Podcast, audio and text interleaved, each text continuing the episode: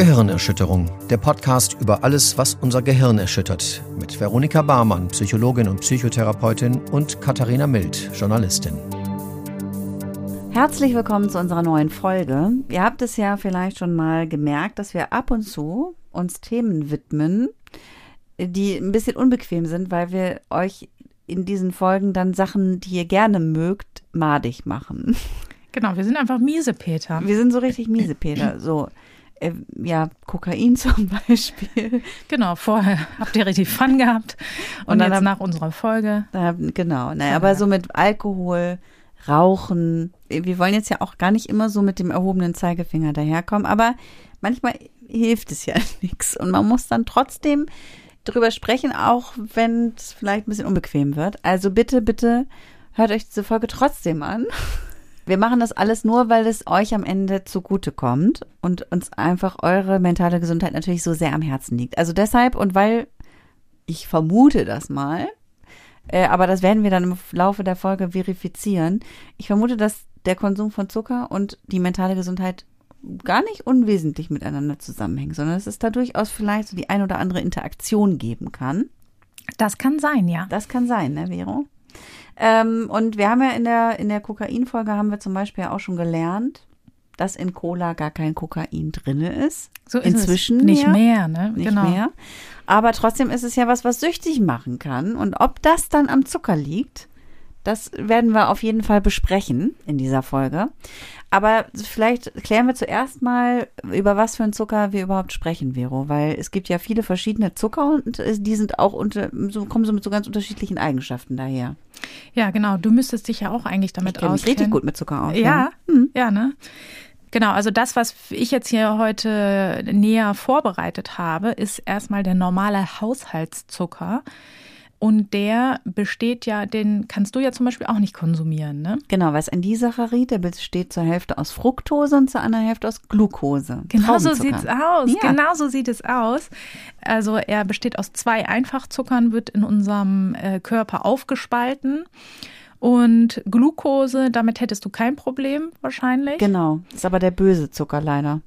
Ja, genau.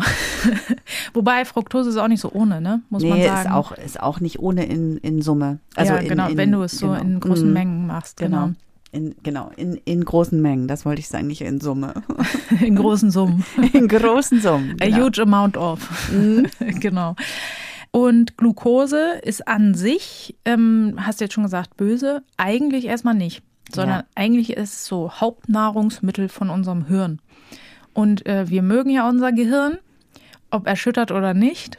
Und ähm, wir mögen natürlich auch, wenn unser Gehirn ähm, gut ernährt ist und deswegen auch gut funktionieren kann. Deswegen von der Sache an sich, also äh, ist hier vielleicht auch zu sagen, die Dosis macht das Gift so ein bisschen.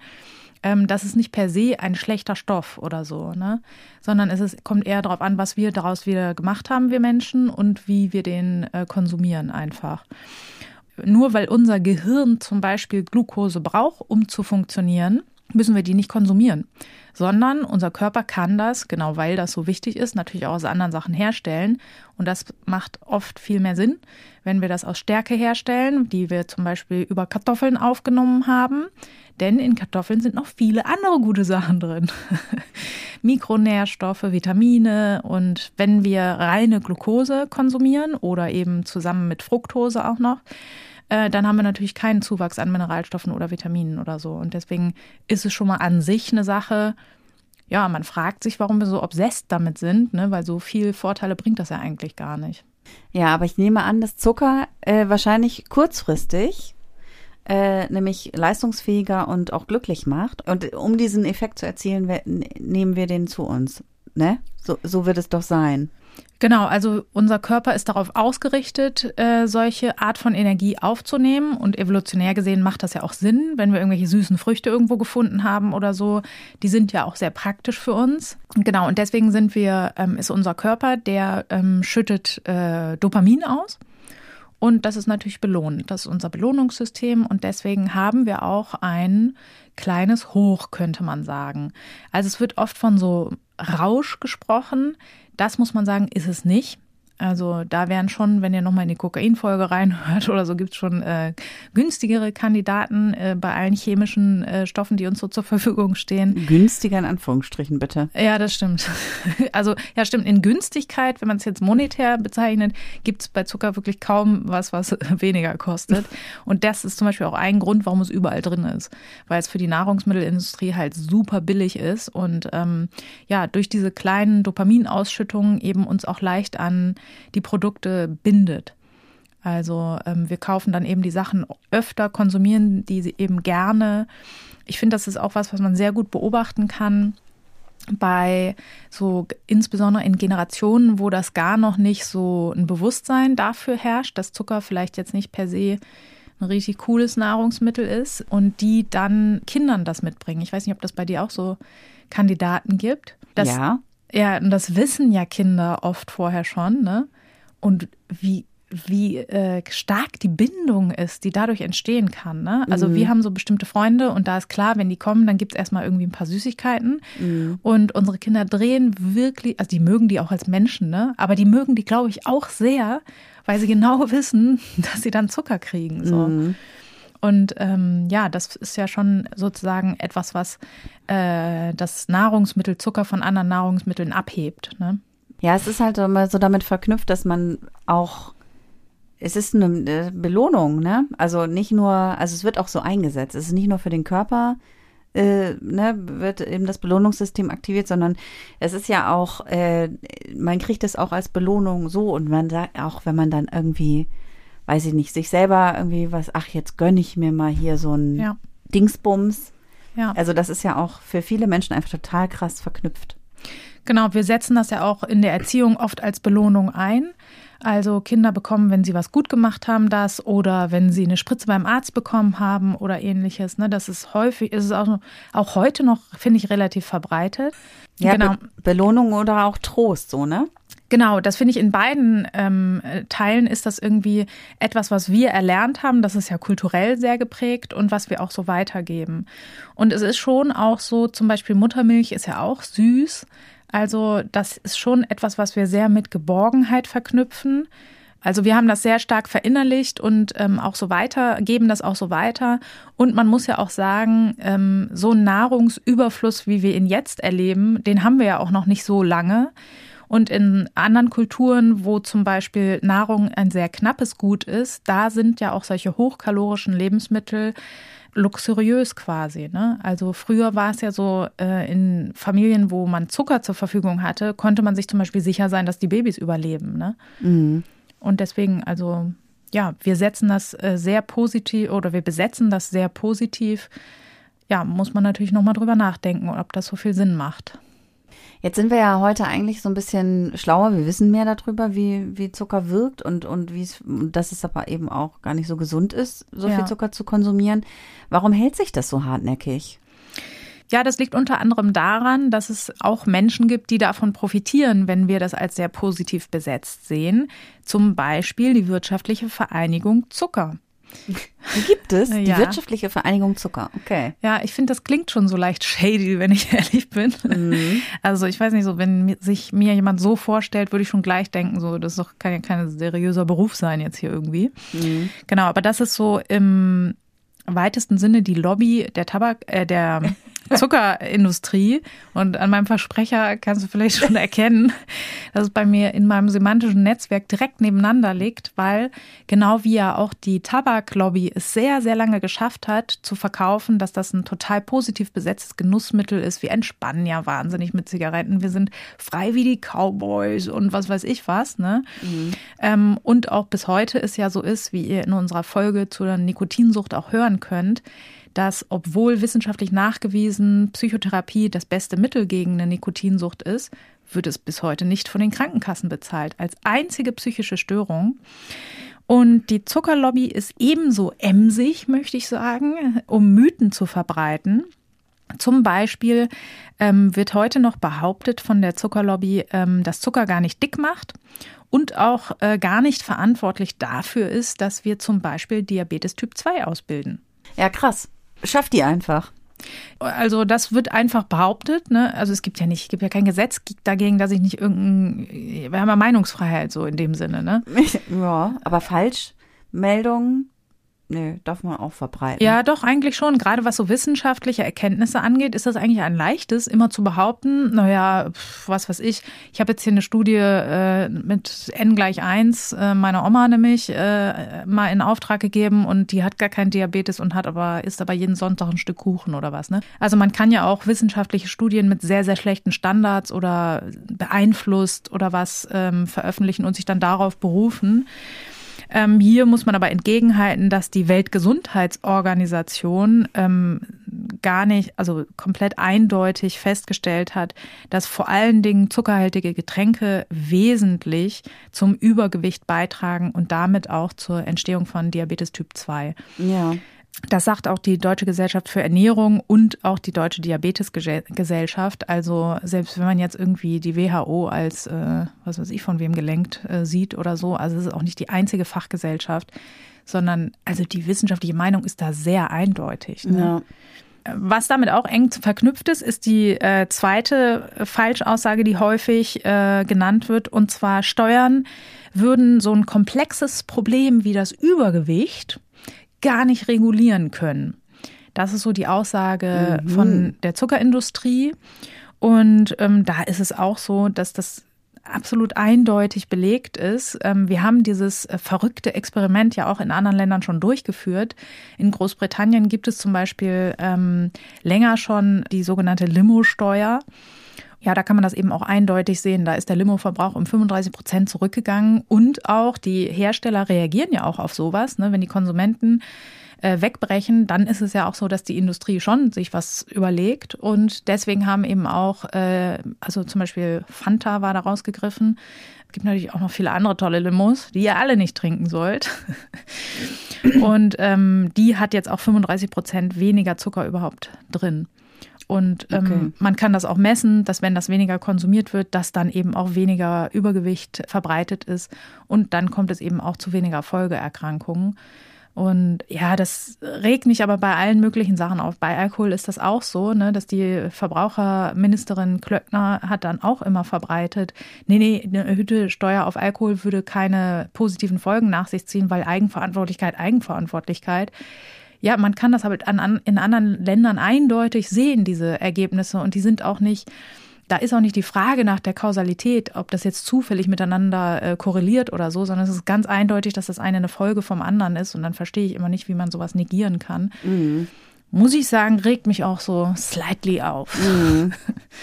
Und äh, was mich auch aufregt, das ist ähm, die, der dritte Mythos, der gern auch bemüht wird. Und zwar, ja, Übergewicht kommt ja nur ähm, durch eine überschüssige Kalorienbilanz. Mhm. Und unterm Strich ist es natürlich richtig, ne, dass ich, ich baue natürlich nur Übergewicht auf, wenn ich mehr in den Motor tanke, als ich dann rausfahre quasi. Und umgekehrt ist es ja auch so, ich nehme eben ab, wenn ich weniger reintue. Aber ähm, so einfach kann man sich das natürlich nicht machen, weil ja, man kann sich das ja ganz äh, eindrücklich mal anschauen, wenn ich jetzt äh, zum Beispiel 100 Gramm Zucker zum Mittag esse, also reinen Haushaltszucker, 100 Gramm, löffel ich mir schön äh, hinter die Binde. Also ich so, da muss man schon auch äh, sehr gewöhnt sein an Zucker, um das irgendwie hinzukriegen. Aber vergleichsweise könnte ich natürlich auch 100 Gramm Vollkornbrot zu mir nehmen. Von der Kalorienbilanz ist das ungefähr gleichwertig.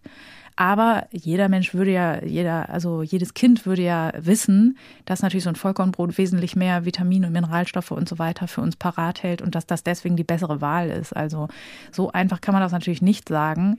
Und es gibt auch noch verschiedene andere gesundheitliche Folgen, die Zuckerkonsum hat wie Entzündungen, also allein schon, wenn wir Karies nehmen, ne? also es wird ja jetzt keiner mehr bestreiten, dass Zuckerkonsum maßgeblich dazu beiträgt, dass unsere Zähne kaputt gehen weiß ich nicht, was dafür spricht, ne? Oder warum wir das immer noch als Seelentröster verkaufen. Ne? Also ich weiß nicht, wer schon mal so ein ordentliches Kariesloch gebohrt bekommen hat. Ich fand es so mittel. also ich fand es wirklich wenig geborgen in dem Moment. Und das macht halt auch Zucker. Ne? Auf jeden Fall, ja.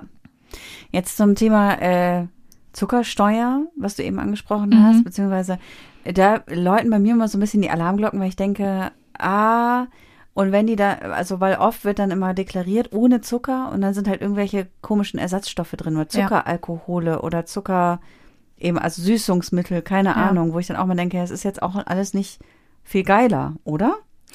Nee, also ich kenne mich zu wenig aus, um jetzt dezidiert zu einzelnen Stoffen was sagen zu können. Aber es ist schon so, erstens wirken solche Zuckeraustauschstoffe gar nicht so gut. Also äh, Zuckeraustauschstoffe veräppeln ja quasi unseren Körper. Aber es äh, kommt eben selten, da, also wir haben dann den süßen Geschmack und den mögen wir eben auch. Und wie wir auch besprochen haben, dann verknüpfen wir den mit was Positivem. Aber es wird zum Beispiel nicht das Belohnungssystem angeregt. Und deswegen ist das eben auch kein gleichwertiger Ersatz. Und das funktioniert deswegen auch nicht. Also wir denken natürlich, ach toll, dann nehmen wir jetzt die zuckerfreien Bonbons hier. Und dann ähm, sind wir hier bei der gesünderen Alternative.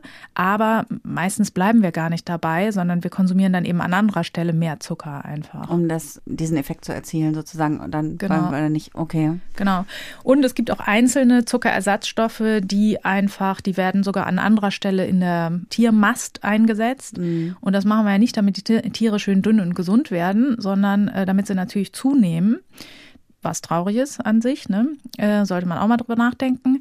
Aber ähm, das bedeutet ja, dass das eigentlich nicht eine gesunde Wirkung auch auf uns haben kann. Und das kann eben damit zusammenhängen, dass der Körper halt eben durch diesen süßen Geschmack, der in diese Position gerät, ah, jetzt kommt gleich was ganz befriedigendes, äh, hochkalorisches, süßes, was ich aufspalten kann. Und das ist dann gar nicht der Fall. Und was das natürlich produzieren kann, ist Hunger. Mhm. Und ähm, wie wir auch schon an verschiedenen anderen Stellen gesagt haben, kann man sich diesem Drang des Gehirns eigentlich nicht entziehen, vor allen Dingen da Nahrung ja überall zugänglich ist. Ne? Und ähm, wenn ich dann eben durch den Supermarkt gehe, nachdem ich so eine Zuckeraustauschstoff Limo getrunken habe, dann wird dadurch eben auch mein Einkaufsverhalten zum Beispiel ähm, gesteuert und ich greife dann eben eher zu Dingen, die mehr Kalorien und mehr Zucker auch haben. Mhm. Also auch keine richtig gute Alternative sozusagen. Genau, und oft, oft, sind die auch nicht verträglich. Ne? Mm, also ja, ja. ich muss sagen, ich bin äh, zum Beispiel auf Sorbit äh, übelst allergisch und das ist überall drin, das wird überall reingerührt. Ja. Und ähm, ja, also ich bin jetzt auch ein besonderer Fall natürlich sozusagen, weil ich nicht ganz gesund bin, aber äh, viele Menschen vertragen das nicht gut. Nee, wirklich. Nee. Bei uns in der Familie auch mindestens zwei. Personen, ah, ja. die kein Sorbit vertragen. Ah, also ja, unter ja. anderem ich. Also ich vertrage auch überhaupt kein Sorbit. Ah, krass, ja. ja, Also ist auch mega oft, traurig mit Kaugummi, ne? Ja, ja. Ja, ich traue dem so hinterher. Ja, aber deshalb bin ich auch mal bei zuckerfreien Sachen immer besonders vorsichtig. Ganz weil ich genau. denke, äh, Auf jeden nee. Fall, ja. Aber wahrscheinlich ist der Vorteil dann, was man sozusagen doch noch ja, was man jetzt dem noch zugute halten könnte, ist eben, dass es nicht abhängig macht, ne? Also im Vergleich zu Zucker. Oder wie sie, oder wie ist es mit Zucker? Wie abhängig macht er denn nun? Ja, das ist auch noch nicht abschließend geklärt eigentlich, ne? Weil, also es gibt Studien, die da so Hinweise drauf machen und ähm, unser Belohnungssystem wird ja auch ähm, angeregt und deswegen könnte man sagen, naja, das ist doch dann genauso, wie wenn wir irgendwelche Rauschmittel konsumieren. Aber ganz genauso ist es eigentlich nicht weil es gibt ja auch Unterschiede. Wenn wir jetzt mal die ähm, Kriterien uns angucken, die Abhängigkeit definieren, dann müsste man sagen, der zwanghafte Drang zum Konsum, mhm. das Craving. Und das ist wirklich unterschiedlich von Mensch zu Mensch. Ne? Also ich muss sagen, ich kann mich jetzt ja hier mal outen. Ich bin absurd zuckerabhängig. Das ist wirklich ganz schlimm. Und ähm, ich habe auf jeden Fall Craving. Also ich habe das, wenn ich, also in meinen schlimmsten Zeiten weiß ich, da ähm, haben wir Freunde besucht, von denen ich weiß, dass sie sich sehr bewusst ernähren. Die haben natürlich keinen Zuckerjunk zu Hause. Da habe ich mir das tütenweise eingesteckt.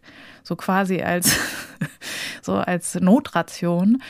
Ähm, und das kann man auf jeden Fall mit Craving vergleichen. Oder ich bin auch, was weiß ich, äh, an, in Zeiten, wenn keine Läden auf hatten, dann heimlich zur Tanke und habe mir da irgendwie eine Limo reingezimmert, so, ne? Die ich noch im Laden geöffnet habe, wie so ein wie so eine Frau, die so ihren Flachmann irgendwie schnell zückt oder so.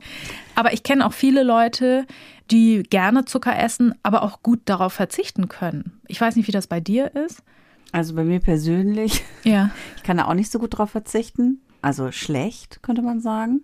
Und ich kenne natürlich aber auch Leute, die da nicht so, die nicht so abhängig sind wie ich. Aber ich würde ja. schon auch sagen, dass ich da auch sehr, also weil Traubenzucker ist eben der Zucker, den ich ja dann noch essen darf und ich mhm. konsumiere das auch viel. Ja. Also ich könnte auch, ich könnte sehr schlecht darauf verzichten. Ja, äh, das ist halt, glaube ich, von Mensch zu Mensch eine große Unterschiedlichkeit. So, mhm. ne?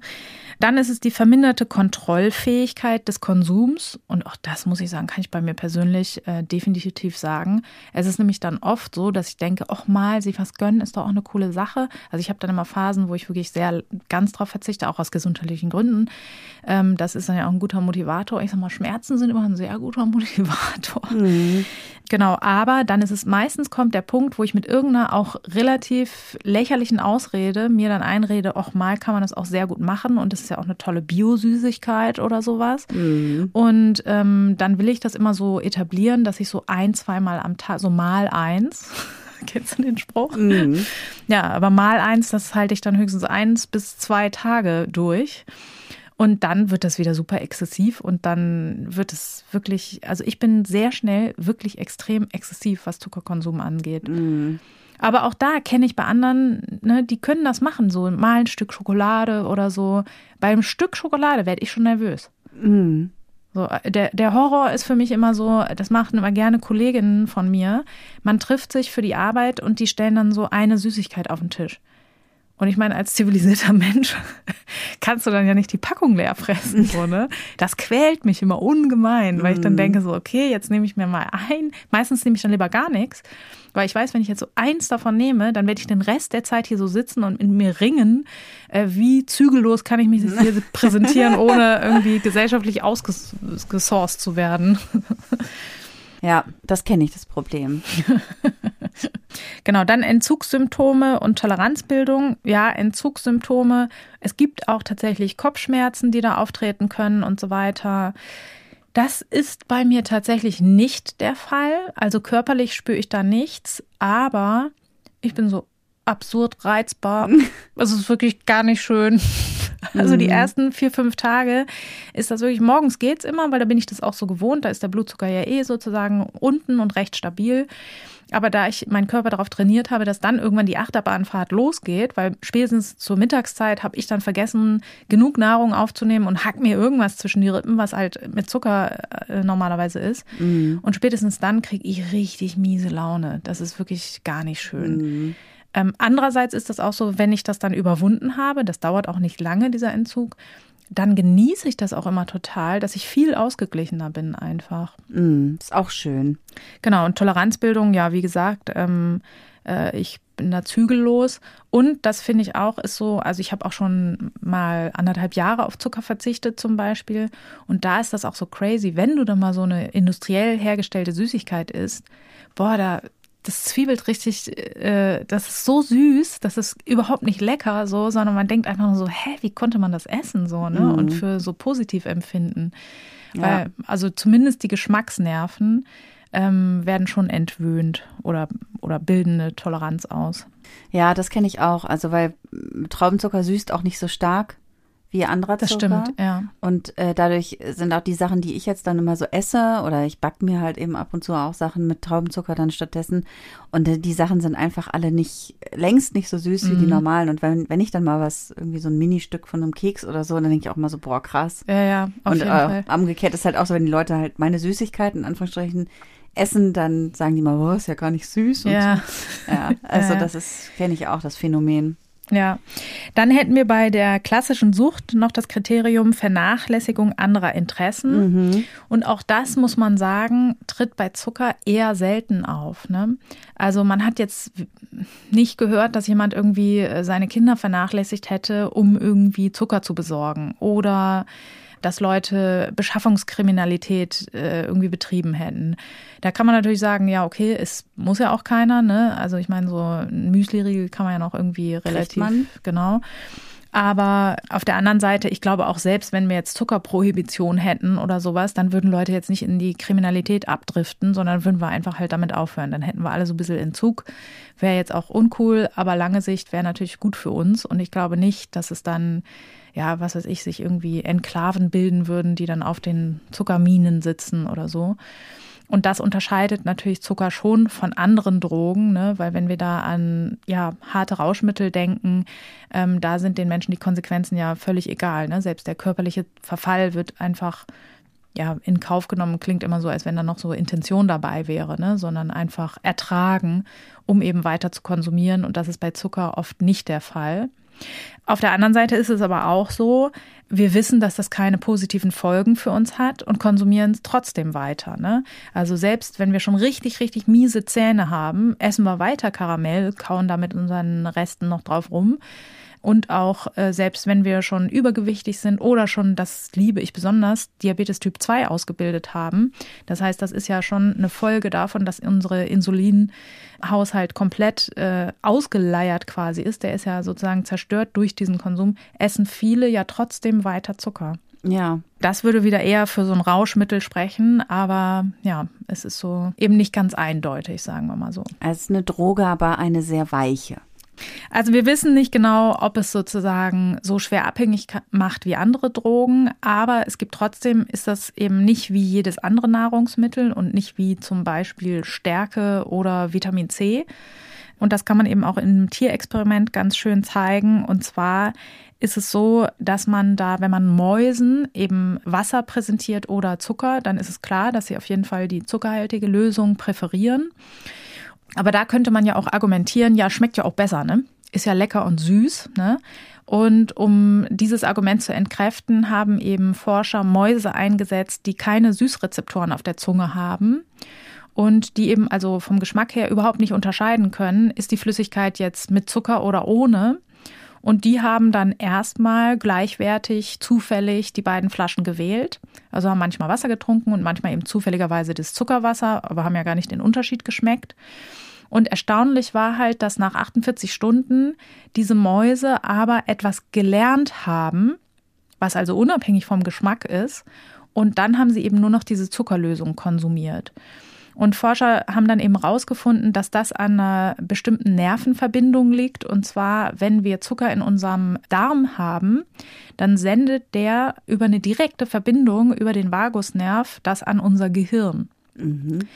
Und ähm, das ist eine besondere Verbindung und eine schnelle Rückmeldung. Und die führt dann eben dazu, also wie gesagt, evolutionär macht das Sinn. Ne? Das sind halt mhm. halt Nahrungsmittel, die besonders sicher für unser Überleben gesorgt haben früher. Und deswegen kriegen wir da relativ schnell eine Rückmeldung und ein angenehmes Gefühl. Und deswegen lernen eben diese Mäuse, sogar obwohl sie es nicht den Unterschied schmecken, lernen halt, oh, das ist irgendwie geiler. Mhm.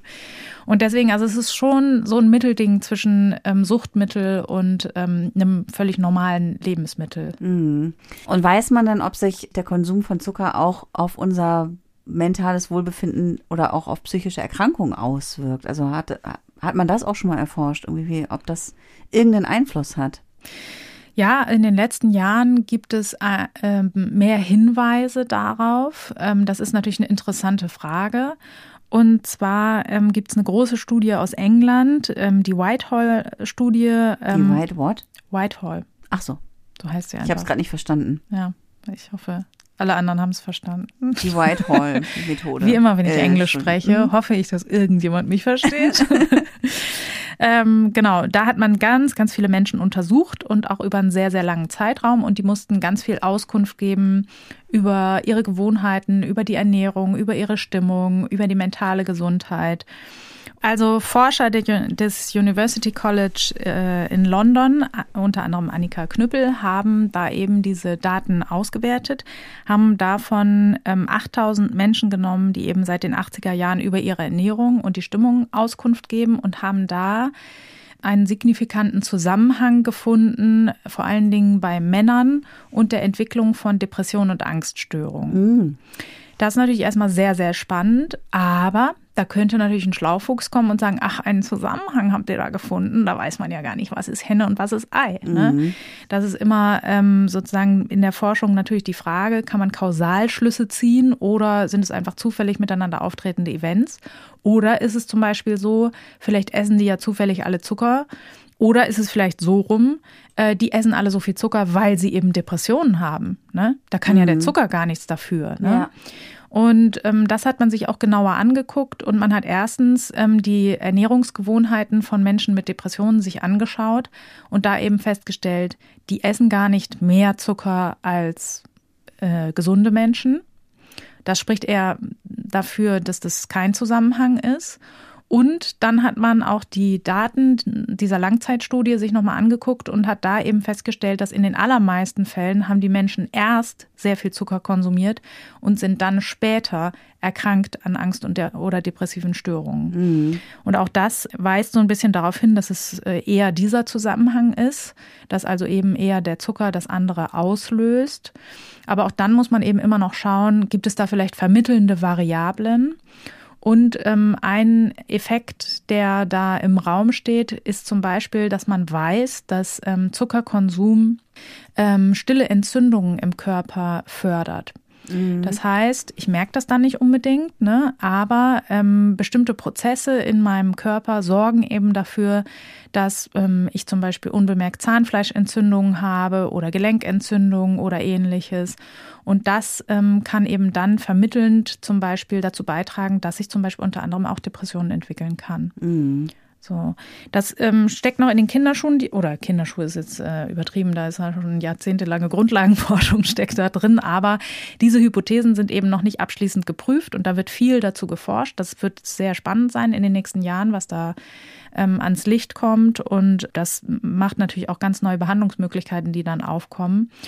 Was ich immer finde, ist, man kann schon mal einfach gucken, wenn man zum Beispiel von schweren Depressionen betroffen ist, wenn ich das hinkriege irgendwie, mal auf Zucker zu verzichten und dann einfach für mich schauen, was hat das für einen Effekt? Weil das habe ich tatsächlich schon öfter beobachtet. Das sind dann halt ein Fallstudien. Ne? Das kann jetzt nicht sozusagen zur wissenschaftlichen Implikation werden, aber das ist was, was wir in der Praxis schon beobachten können. Und vor allen Dingen sind die Kosten ja nicht besonders hoch. Es ist ja an sich eine sehr gesunde Ernährungsform, wenn ich wenig Zucker konsumiere. Und deswegen, ähm, wenn mir das dann nebenbei noch hilft, meine mentalen Probleme zu lösen oder meine Krankheiten zu heilen, da sind ja viele froh drum. Und die Kosten sind eben nicht hoch. Also es ist ja kein was weiß ich, schädliches Medikament mit vielen Nebenwirkungen, was ich nehmen muss, sondern ich muss einfach nur mich sehr gesund ernähren. Und ähm, das ist was, was man auf jeden Fall auch ohne, dass es jetzt sehr eindeutige Belege gibt, sondern bis jetzt nur Hinweise aus der Forschung, kann man das auf jeden Fall ohne große Verluste ausprobieren. Ja, auf jeden Fall. Sagt sich so leicht. Ja, das ist richtig. ja, aber du hast natürlich recht. Hast du noch Tipps, wie man, äh, wie es einem ein bisschen leichter fällt, diesen Schritt zu gehen?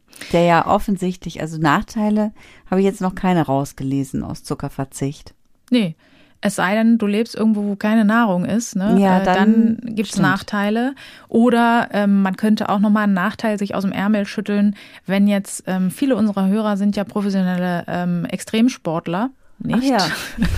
Aber zum Beispiel, wenn ich jetzt so einen Ironman laufe oder so, dann kann ich natürlich ähm, die Energiegewinnung über schnelle Zucker kann ich natürlich nutzen dafür. Ne? Ja. Aber auch da ist es oft so, dass auch Hobbysportler kann man mal beobachten.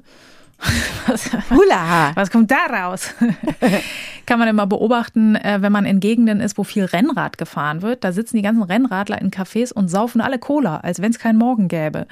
Und da denke ich mir immer, also für so einen Hobbysportler, ne, der ist ja vielleicht fünf Minuten eher im Hotel, ähm, weiß ich nicht, ob sich das kosten-nutzen-mäßig aufgeht. Und wenn wir eben dieses schnelle Energie hoch nutzen, haben wir natürlich auch äh, den Abfall von Energie. Ne? Mhm. Also wenn ich zum Beispiel einen Marathon damit bestreite, dann muss ich auch weiterhin ähm, meine Gele mir da rein äh, zwirbeln oder meine äh, Limos trinken. Ähm, sonst fällt eben mein Energielevel auch ab und dann bringe ich natürlich im Endergebnis keine guten Leistungen einfach. Ja. So. Genau, aber für solche Fälle, also wenn du jetzt vorhast, eine Wüste zu durchqueren oder so, dann ähm, könntest du auch vielleicht, also jetzt du speziell nicht, du müsstest dann reinen Traubenzucker mitnehmen. Genau. genau. Ansonsten äh, lieber ein gutes Stück Obst. Was war die Frage? Was äh, Tipps für Zuckerverzicht? Ja, genau. Ich, war das wirklich deine Frage? Ja. Okay. Das war meine Frage. Ich habe nämlich gefragt, ob du noch Tipps hast, weil das ist so leicht gesagt. Mhm. Ähm, ja. wie, wie man es leichter schaffen kann, auf Zucker zu verzichten. Ja, ich habe ganz viele Tipps, weil ich schaffe das ganz oft, weil ich leider immer wieder anfange, Zucker zu essen. Also du hast so viele Tipps für kurzfristigen Verzicht. Ja, genau. Und nachhaltig schwierig. Genau, ja. Also ja, das vielleicht als erstes. Mm, macht euch bewusst, dass das kein leichter Schritt ist. Ne? Gerade in unserer äh, Gesellschaft. Äh, ihr könnt ja nur mal zum Beispiel ins Kino gehen. Das hat ja gar nichts mit Essen zu tun, denkt man so. Ja, man kommt da rein und es riecht wirklich sehr lecker nach Popcorn und mhm. zwar nach Süßem. Mhm. Ähm, und dann guckt man sich erstmal 20 Minuten Werbung an, wo ungefähr jede zweite Werbung vollgestopft ist mit Zucker. Also wenn man dann mal so auf Entzug ist, dann sieht man erst, wie die ganze Welt wirklich voll ist und wie auch ganz viele Events damit verknüpft sind. Ne? Wo überall werden Kekse angeboten. Ja, ich meine, das weißt du ja genau wie ich, ne? Da wir Meisterinnen sind im Nein, vielen Dank. Nein, ich habe leider eine Unverträglichkeit. Nein, danke. ähm, genau, also deswegen, das ist auf jeden Fall kein leichtes Unterfangen. Ich finde, was mich sehr motiviert, ist eben sich die Vorteile durch den Kopf gehen lassen. Also weniger Entzündungen, finde ich, ist ein ganz großer also Motivator einfach. Dann ist es auch so, dass unser Immunsystem besser funktioniert, wenn wir weniger Zucker konsumieren. Das finde ich auch immer so, ist was, was mich ähm, stark motiviert, Dinge auch durchzuziehen. Dann ist es so, dass ähm, über so Zwischenschritte auch Kollagen und ähm, Elastan abgebaut werden im Körper über Zuckerkonsum. Und das macht halt alt, kurz gesagt quasi. Bitte? ja, ist wirklich so. Und man sieht es auch. Aber kann man sich dann mit Salbe wieder draufschmieren?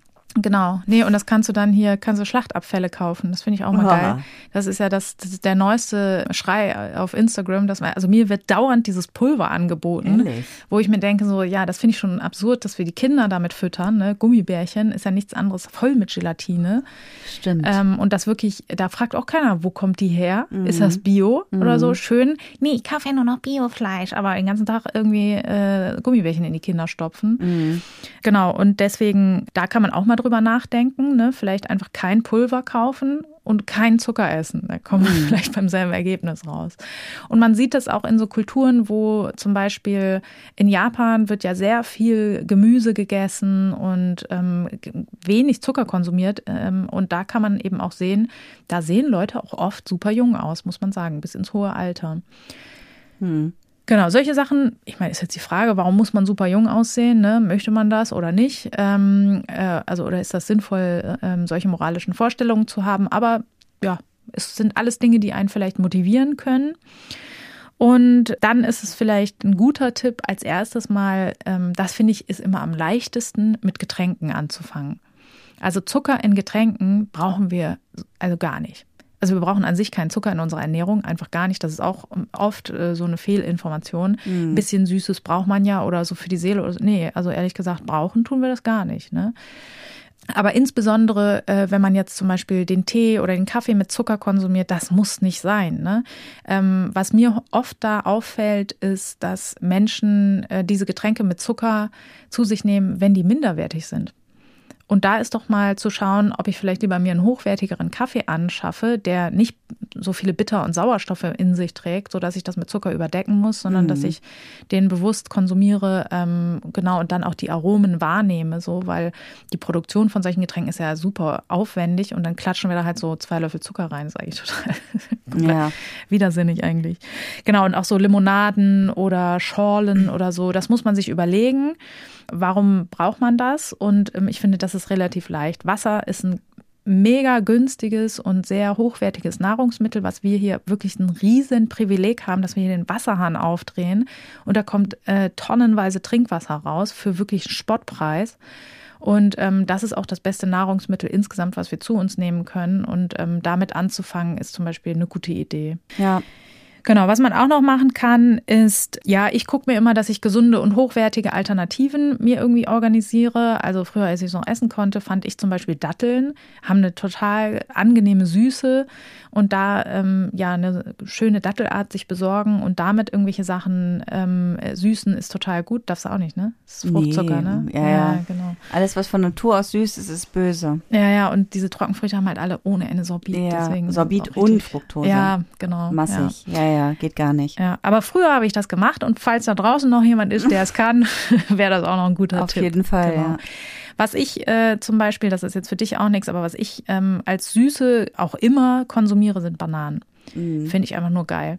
Und dass man über äh, Bananen so viel Fruchtzucker aufnimmt, dass es nicht mehr gesund ist, ja, mein Gott, da muss man sich schon kiloweise irgendwie in sich hineinbringen.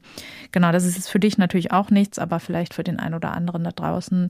Und sich dann auch gucken, also das ist immer für mich so, ich gucke dann auch, also zum Beispiel Bananen, wurde gerade am Wochenende wieder drüber gewitzelt, weil ich mir zu Freunden ähm, eine Banane mitgebracht hat und dann die Freunde meinten, ja, wir haben auch Bananen. Und ich so völlig panisch so, nein. Nein. weil die natürlich nicht so schön ist wie meine Banane, weil ich eine ganz bestimmte Art in einem ah. ganz bestimmten Reifegrad dann ah. mir besorge. Und das ist für mich wirklich ein Hochgenuss. Schon diese Art, wenn ich die dann schneide, wie das Messer durch die Banane gleitet, ist für mich schon ein Genuss. Okay. Genau. Deswegen also sich ähm, auf andere Arten und Weisen etwas gönnen, ähm, ist eine gute Sache. Nüsse ist eine tolle Alternative. Ähm, das sind sehr hochwertige Nahrungsmittel, die auch so einen kleinen Heißhunger oder so schnell bekämpfen. Ähm, und gerade für den Anfang ist das schon wichtig, für mich zumindest da so ersa für Ersatz zu sorgen. Ja.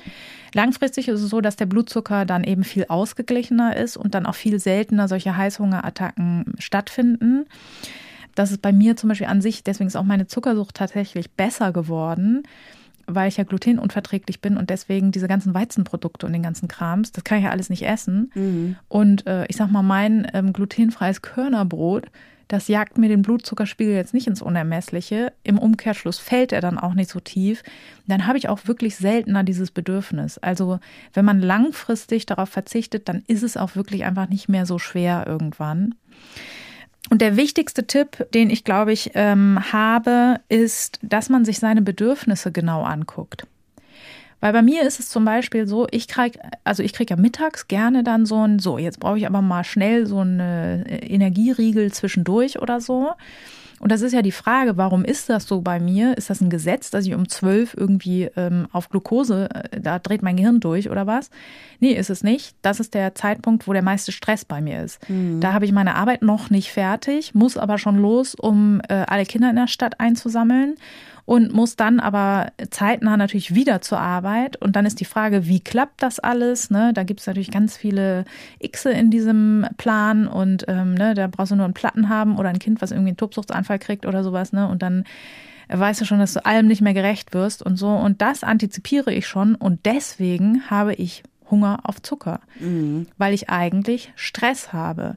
Und das ist auch nachgewiesen, dass wenn, unser, wenn wir Stress haben, dann verbraucht unser Gehirn mehr Treibstoff. Das heißt, das macht richtig Alarm und sagt, wir brauchen hier Glucose. Ne? Mhm.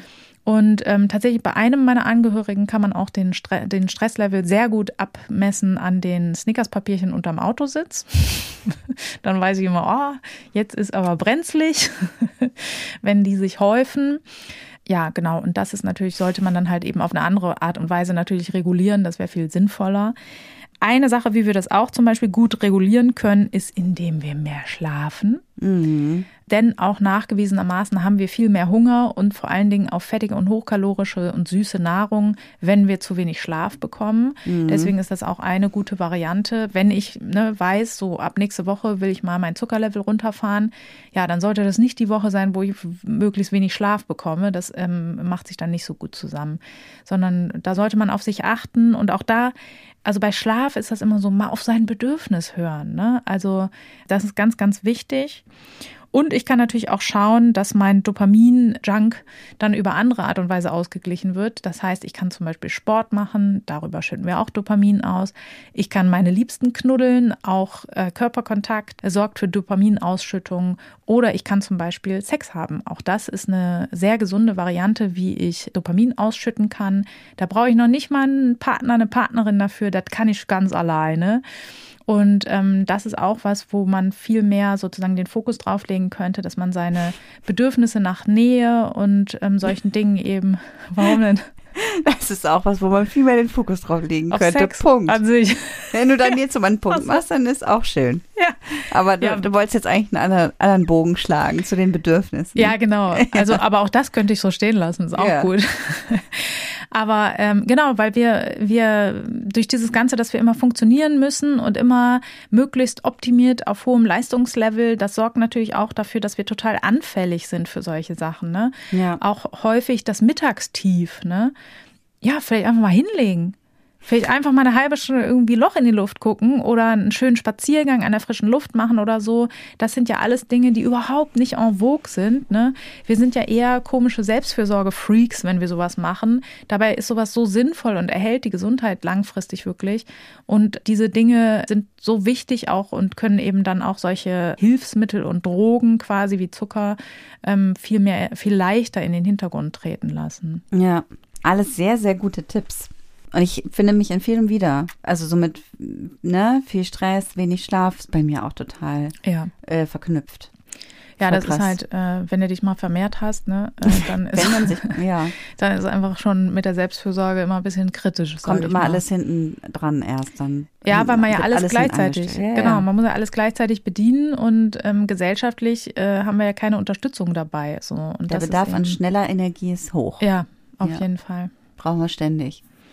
Und, ja, es ist leider so. Und damit sind wir dann auch echt keine guten Vorbilder. Ne? Also ich äh, kenne immer ja diese Situation, wenn ich immer die Kinder ins Bett jage, weil ich einfach ganz dringend an den bösen Schrank muss.